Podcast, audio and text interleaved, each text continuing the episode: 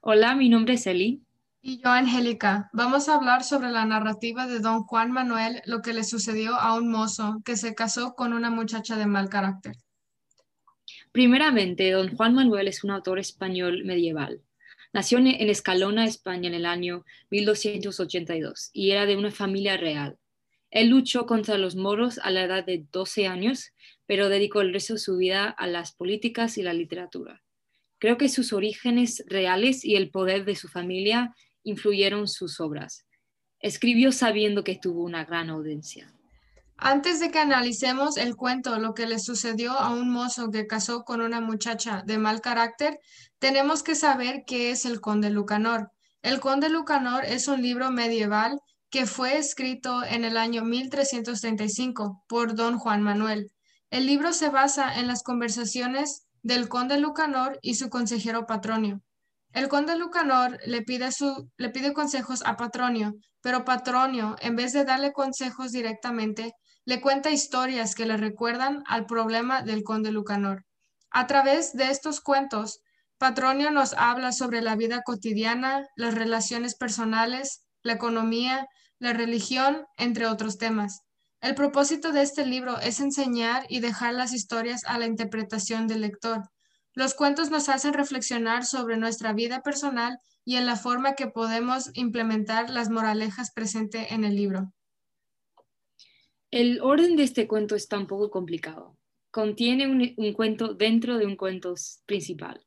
el cuento principal sería el conde Lucanor pidiéndole consejo al patronio. Para contestar, Patronio le cuenta una historia, entonces cambiamos entre el presente y el pasado. Este cuento es, es, de, la, es de la tercera persona y dura poco tiempo, aunque la historia que cuenta Patronio dura, dura unos días.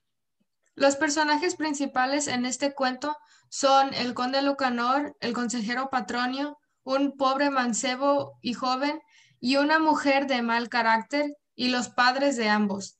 En este cuento, el conde Lucanor le pide a Patronio si lo aconseja que un amigo pobre de él se case con una muchacha rica, pero de muy mal carácter. Patronio entonces le cuenta la historia de un mancebo pobre, que al igual era bueno, pero no tenía el dinero para vivir la vida que deseaba.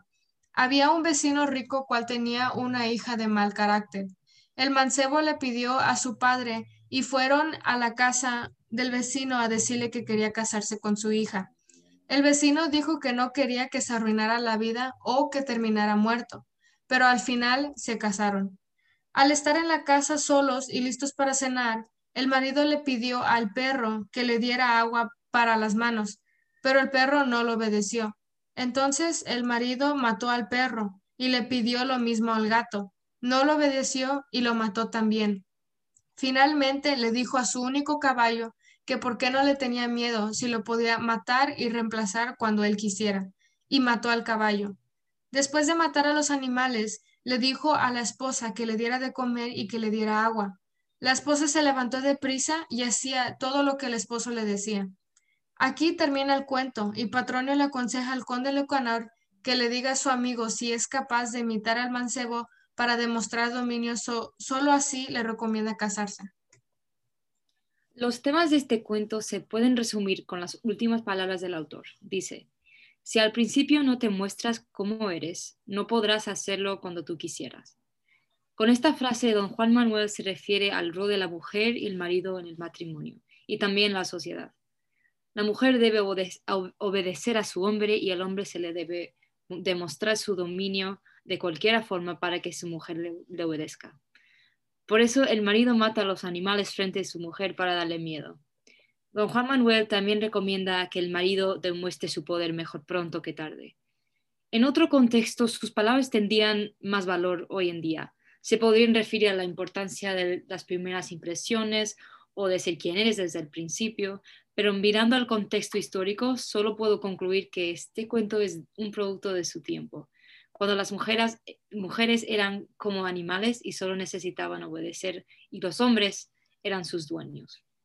Gracias por escuchar nuestro podcast. Adiós.